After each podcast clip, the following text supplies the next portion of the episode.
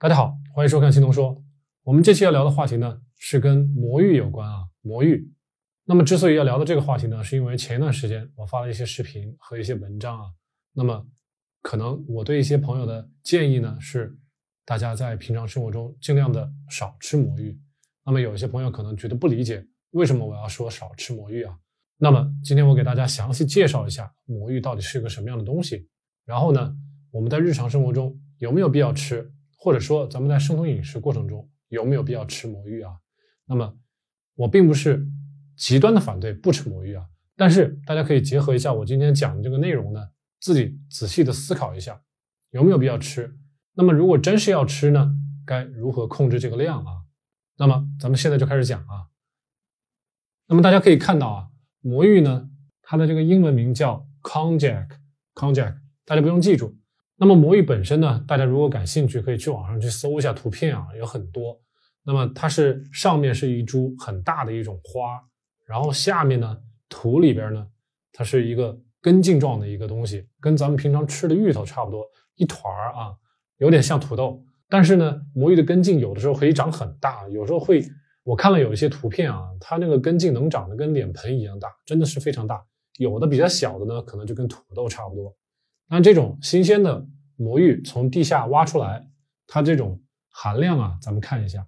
那么百分之三十五是淀粉，百分之三十呢叫葡甘露聚糖啊，英文的缩写叫 KGM。那么如果大家比较好奇的话，全称啊 KGM 叫做 Konjac Glucomannan。Konjac 呢就是魔芋的意思，Glucomannan，Gluco 就是对应的这里的葡。其实就是葡萄葡萄糖的意思啊，前半段 mannan 就是甘露聚糖，就是这么来的。另外百分之五到百分之十呢是粗蛋白，最后呢还有一些维他命和一些微量的矿物元素啊。那么这个呢就是新鲜的魔芋所蕴含的营养啊。但是目前咱们平常在生活中遇到的都是已经加工过的魔芋粉或者是魔芋的制品。比如说魔芋面条啊、魔芋粉啊、魔芋块啊、魔芋豆腐啊这些东西，那么这种东西呢叫做提纯过的魔芋的粉制作成的东西啊。那么这些东西呢，往往含量百分之九十以上都是什么呢？KGM 就是咱们刚才说的，原本在新鲜的食材里面只有百分之三十的含量的 KGM 葡甘露聚糖，那么它提纯了以后。它的这个含量能够达到百分之九十以上啊。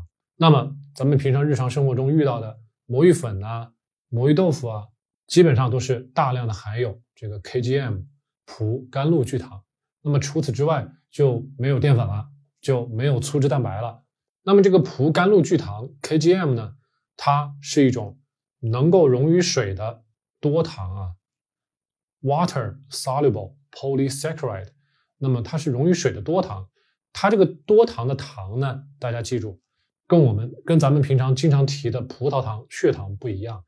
看到没？这里是 mannan，所以它这个糖多糖的糖呢，指的是 mannose，所以和咱们这里说的甘露聚糖是一样的啊，甘露聚糖，所以不是葡萄糖。大家在这个地方要搞清楚啊。那么给它兑上水，它就会变成一个胶状物质啊。大家可能。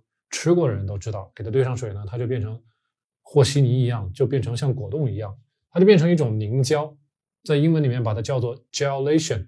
那么在工业上或者是食品加工行业呢，就会把魔芋粉啊，也就是咱们刚才说的 KGM 葡甘露聚糖，作为呢食品的一种增稠剂啊。但是呢，人们又发现，哎，这东西好像对控制血糖、对降低胆固醇有好处，所以呢。给这个 KGM 或者是咱们这个魔芋粉啊，给它加上了一些新鲜的光环啊，比如说可以控制糖尿病啊，对瘦身有好处啊。那么咱们可以来分析一下啊，到底这个咱们说的控制血糖也好，降低胆固醇也好，它的这些功能是如何实现的啊？大家听了就明白了。那么咱们刚才也说了，这个葡甘露聚糖啊，咱们把它提纯了之后，给它兑上水，它就会变成一种胶状物质。那么这个胶状物质，大家也知道，咱们刚才说了，不是葡萄糖，它这个多糖呢叫做甘露糖。那么这个甘露糖大家如果有印象的话，我们以前在别的青龙说的节目里面给大家介绍过，咱们胃里也好，咱们口腔里也好，咱们小肠里也好，都有一些消化酶，对碳水的消化酶，唯独是没有对这个 mannose，就是这个甘露糖的消化酶啊。所以说这一整块凝胶，这一整块的 polysaccharide，也就是甘露聚糖，在经过咱们的胃啊、小肠啊，咱们人体是没有办法去把这个甘露聚糖分解成一个个小的甘露糖，进而被吸收的。所以呢，在咱们小肠这个部位啊，实际上咱们小肠是我们吸收营养的主要的一个区域。那么在咱们小肠这个部位呢，由咱们刚才说的 KGM 形成的这个凝胶呢，就会把很多的溶于水的糖啊。糖分也好，还有呢一些其他溶于水的一些营养物质，就会混在一块儿啊，变成一团儿。那么这一团儿呢，在接触咱们的小肠的表皮细胞的时候，咱们的小肠表皮细胞实际上会对这一团物质是拿它没办法的，因为咱们吸收不了，咱们也分解不了它，所以呢，很多的糖啊。很多的一些咱们刚才说的溶于水的一些营养物质，大家可以想象，溶于水的一些营养物质，无非就是一些维生素啊，比如说维生素 B、C 是溶于水的，一些氨基酸呐，还有一些比如说一些钠呀、一些钾呀，还有一些矿物质啊，它溶于水。那么这些呢，它们也有可能会一起被包裹在这个凝胶里面，不会被咱们的肠道表皮细胞吸收啊。